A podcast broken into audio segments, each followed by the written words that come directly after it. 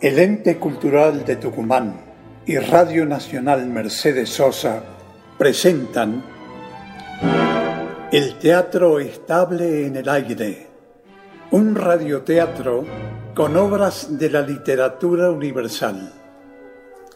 Y en su cartelera de este mes, La Loba. del dramaturgo argentino Francisco de Filippi Novoa y la participación del elenco estable de la provincia.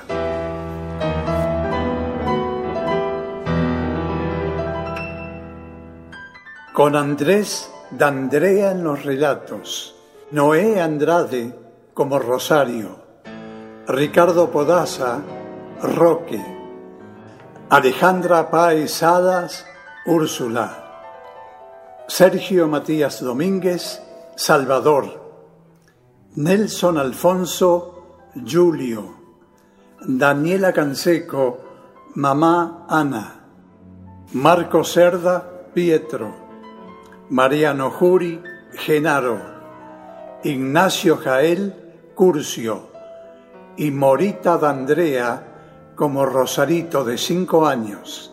Asistencia de producción Silvina Schliserman. Coordinador técnico Cristian Pedersoli.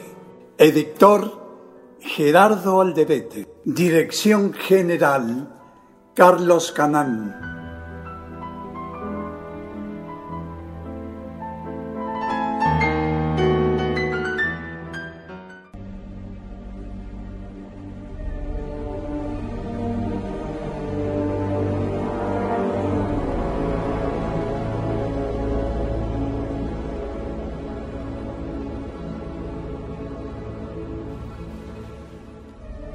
Los ojos de Úrsula se clavaron en la turbada palidez de Salvador.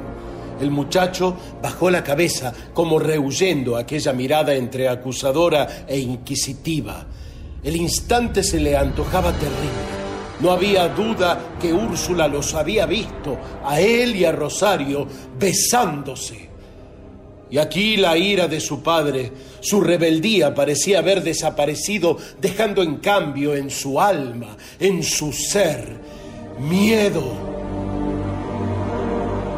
Roque, entre intrigado e impaciente, volvió a insistir ante el silencio de su hermana.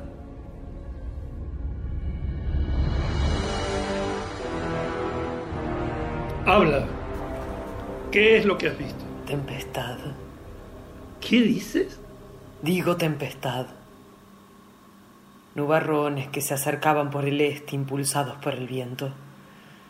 Los he visto desde uno de los ribazos y he pensado en esa madera que tiene fuera del aserradero.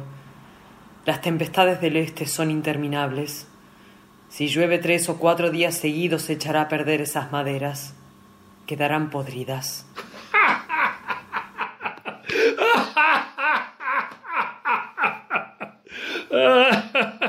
¿Por qué te ríes? Por lo que has dicho, es la primera vez desde que tengo uso de razón que pareces preocuparte por algo de la granja o del aserradero. Decididamente, Úrsula, eres una mujer muy rara. Y nadie termina nunca de conocerte. Sin embargo, lo que dices es atinado. Las lluvias del este son persistentes y pueden perjudicar esas maderas recién cortadas, con lo que perderíamos bastante dinero. Daré órdenes a los hombres para que salven esas maderas. Y gracias, Úrsula. De manera que te marchas, Salvador. Sí, tía. ¿Cuándo lo resolviste? No sé. Quizás anoche. Me disculpas ahora, dejé las maletas a medio hacer. Bajé a decirle a mi padre que me marchaba. Después te veré para despedirme. Salvador, Tía. qué miedo sentiste, ¿verdad? Eh, ¿Miedo? ¿Qué pensaste? ¿Que iba a decirle a Roque? Estuve en el ribazo, sí. Y al mirar hacia la derecha, en dirección al río, vi que tú y Rosario... Calla. Qué miedo sentiste, Salvador. Qué miedo. Y yo que los vi, callé. y cómo la besabas. Cómo le estrechabas entre tus brazos. Calla, calla. En ese instante me acordé de otra muchacha y otro muchacho, que hace unos años, largos años, también se besaban, también se abrazaban. Un muchacho que murió. Lo mataron. Una muchacha que no olvidó y que ha ido muriendo lentamente día tras día sin terminar de morir jamás cómo la besabas, cómo la abrazabas. Cuando vuelva, será mi mujer. Cuando vuelvas. Cuando vuelvas. Ya verás que sí. Ya veré yo lo que ocurre cuando regreses. Ya lo veré. Y será terrible. ¿Qué dices? Nada. No hagas caso. No hagas caso, Salvador.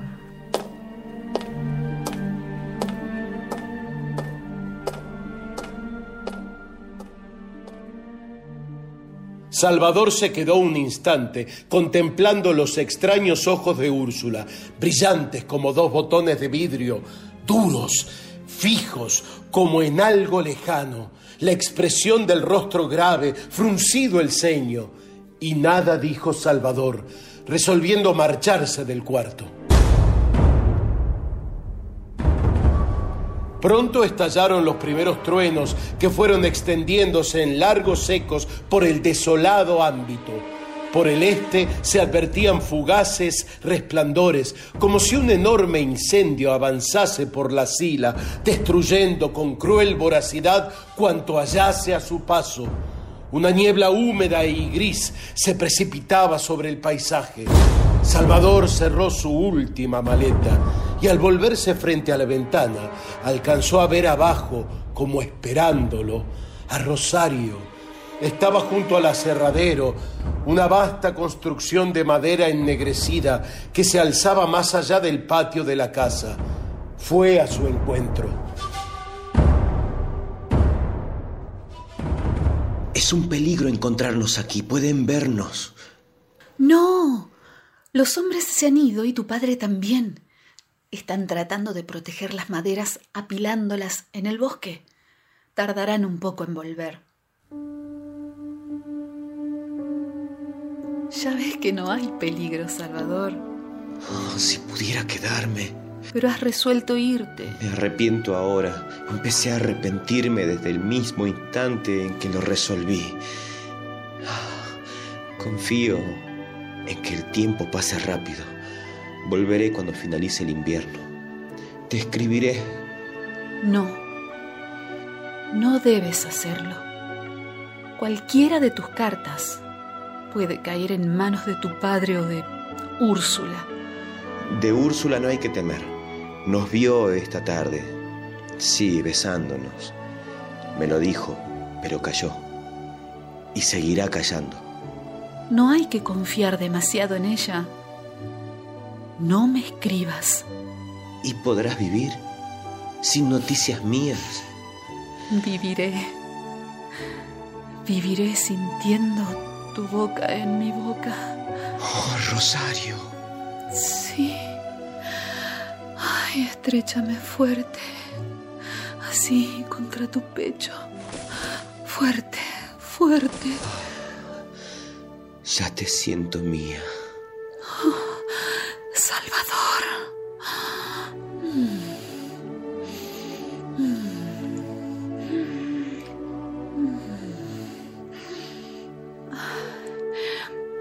Escribirás tú?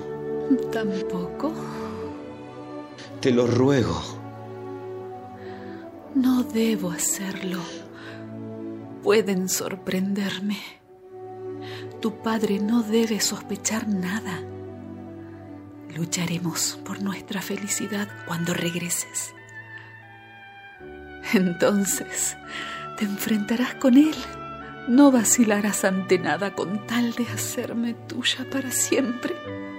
Por eso, porque confío en ti, prometo esperarte, tenerte presente constantemente en mis pensamientos. Rosario, Rosario. Qué feliz soy cuando estoy entre tus brazos.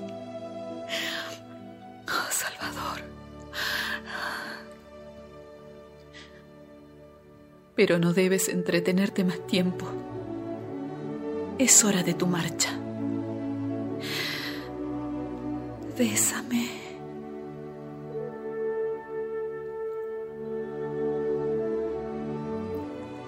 Márchate ahora.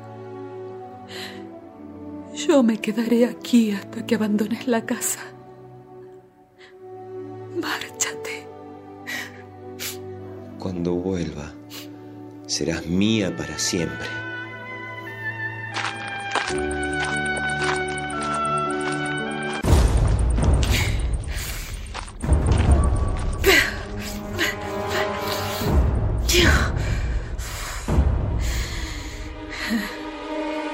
Cuando vuelvas, sí. Cuando vuelvas.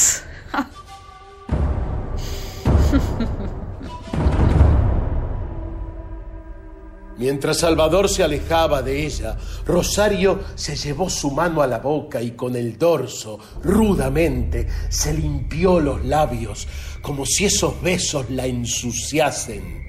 Y al instante hubo en sus ojos llameantes y en su rostro una expresión de odio, de rencor.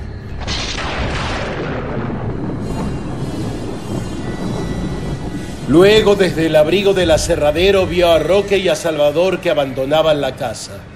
Montaron dos caballos y se alejaron velozmente, como queriendo llegar a destino antes de que la lluvia precipitase sobre ellos.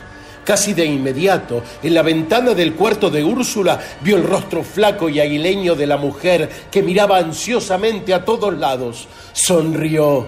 Úrsula la buscaba a ella.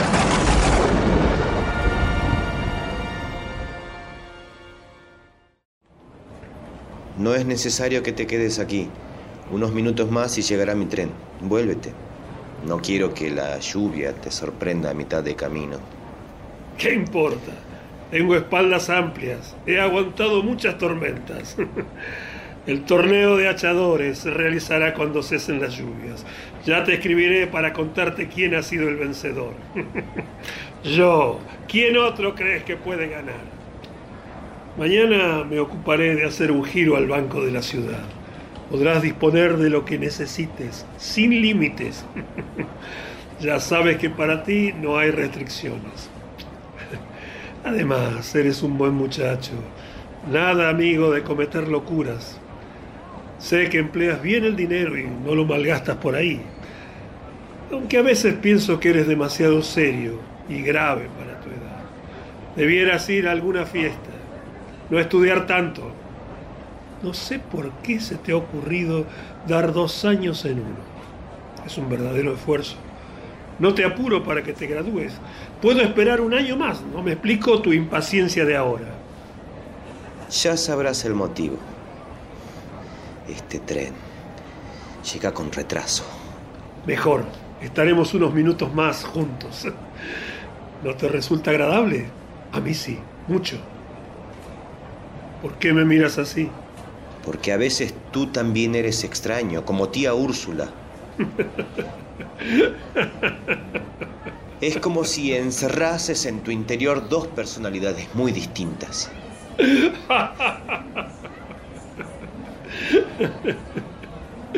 No te rías, es la verdad.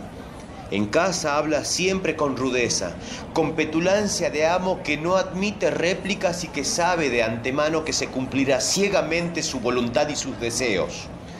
En cambio ahora, nada de rudeza y te ríes, como se ríe cualquier hombre del mundo. amigable. Para todo hay una explicación, Salvador. En casa está Úrsula, con su eterno rostro de mártir, y el odio y el rencor aleteándole por los ojos. A veces pienso que si pudiera matarme lo haría, pero no tiene el valor suficiente. Matarte, odiarte. Pocas veces hemos hablado de Úrsula, porque tú no has querido que hablemos de ella, ni de esa historia. Tampoco hablaremos ahora. Pero a medida que pasan los años, Úrsula va hundiéndose más y más en su odio hacia mí. ¿Por qué hemos hablar ahora de ella? Partes, no te veré en meses. Hablemos de cualquier otra cosa. Ah, al fin, el tren. Es una pena. Salvador, una pregunta. Sí, la que quieras. ¿Me guardas rencor porque porque te prohibí acercarte a esa muchacha? Rosario. ¿Me guardas rencor? No. ¿Te interesa Rosario? No, no. Mejor así. Bueno. De verdad lamento que te marches. Los padres y los hijos se abrazan siempre en las despedidas. Un abrazo. Salvador. Sí, papá. Sube. Eres el único pasajero que asciende. El tren partirá enseguida. Hasta pronto. Escríbeme. No lo sé. No tendré tiempo suficiente. Voy a estudiar mucho. Pero cuando regrese, tú y yo hablaremos. ¿Hablaremos?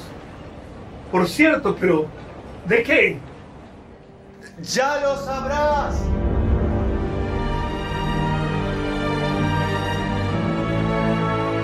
Antes que Roque pudiera hacer una nueva pregunta, Salvador se volvió hacia el tren y rápidamente trepó la escalerilla de uno de los vagones. Casi al instante hubo un rechinar de hierros y el tren reinició su marcha. Roque, entre sorprendido e intrigado, alzó su mano para saludarlo, pero Salvador, aún detenido en la escalerilla, no se volvió a responder su saludo y el tren se hundió en el paraje tormentoso. Roque montó en su caballo y llevando de la brida al caballo de Salvador, inició el regreso a la casa. Las primeras gotas de lluvia, casi tibias, se aplastaron contra su rostro, empujadas por un ramalazo de viento. Hostigó su cabalgadura y al llegar al cruce de dos caminos que se abrían hacia rumbos distintos, se sorprendió alcanzó a ver el continente vago de humo castigado por el viento. Se sorprendió. Otra vez alguien había encendido el fuego en aquella cabaña y él, decidido a saber quién era,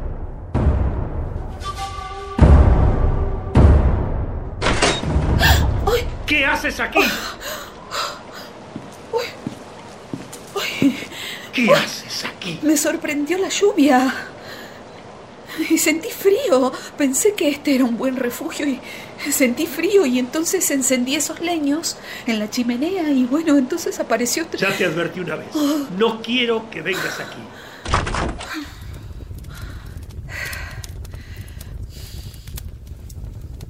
Lo sé.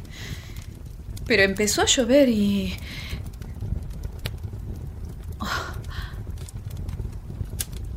¿Está muy disgustado conmigo? ¿Te importa eso? ¿Mucho? Ay. Ay, sigo sintiendo frío. Acércate al fuego. No, no, no. Me iré de aquí. A usted no le gusta este lugar. Llueve. Esperemos a que cese la lluvia. Ven. Ven junto al fuego.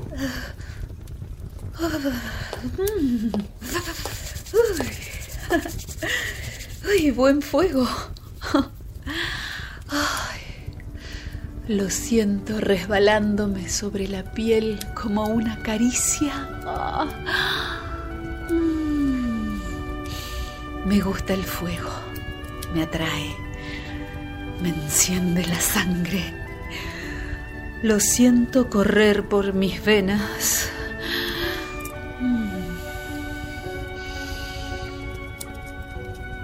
También me gusta esta cabaña, sí, me gusta. Sin poder explicar precisamente por qué, pero hay algo en ella que vibra y palpita en su silencio. El rastro de otras vidas, quizás.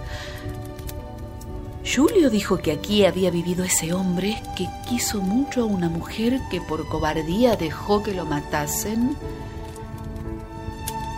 Mientras estaba sola, pensé en esas historias y me pareció que ese hombre y esa mujer estaban aquí a mi lado. Cállate, Rosario. Sí, me callo.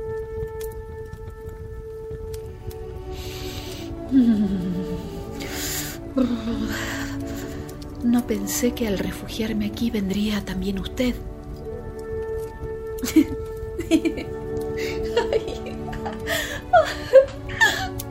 Ay, estoy contenta. Me pone feliz sentirme a su lado. ¿Feliz? Sí. Porque junto a usted se siente la sensación de su fuerza. Es como una protección junto a usted, me siento más débil que nunca y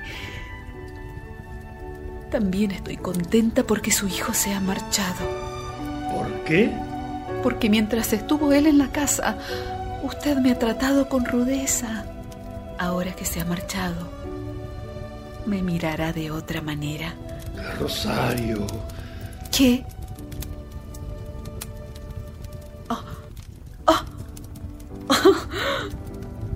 ¿Pensó usted que yo me enamoraría de él? Ah, no, no, no es el hombre que yo quiero. Es bien distinto. El hombre a quien yo pueda querer debe ser fuerte, vigoroso y autoritario. Lo suficientemente fuerte como para sentirme débil, muy débil a su lado y, la lluvia ha cesado. ¿Eh? ¿Cómo lo sabe? Ha cesado. No. Llueve aún. Ha cesado. Mire, mire, mire. Regresemos a la casa.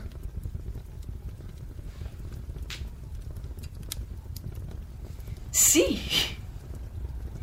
Si ese es su deseo. Regresemos.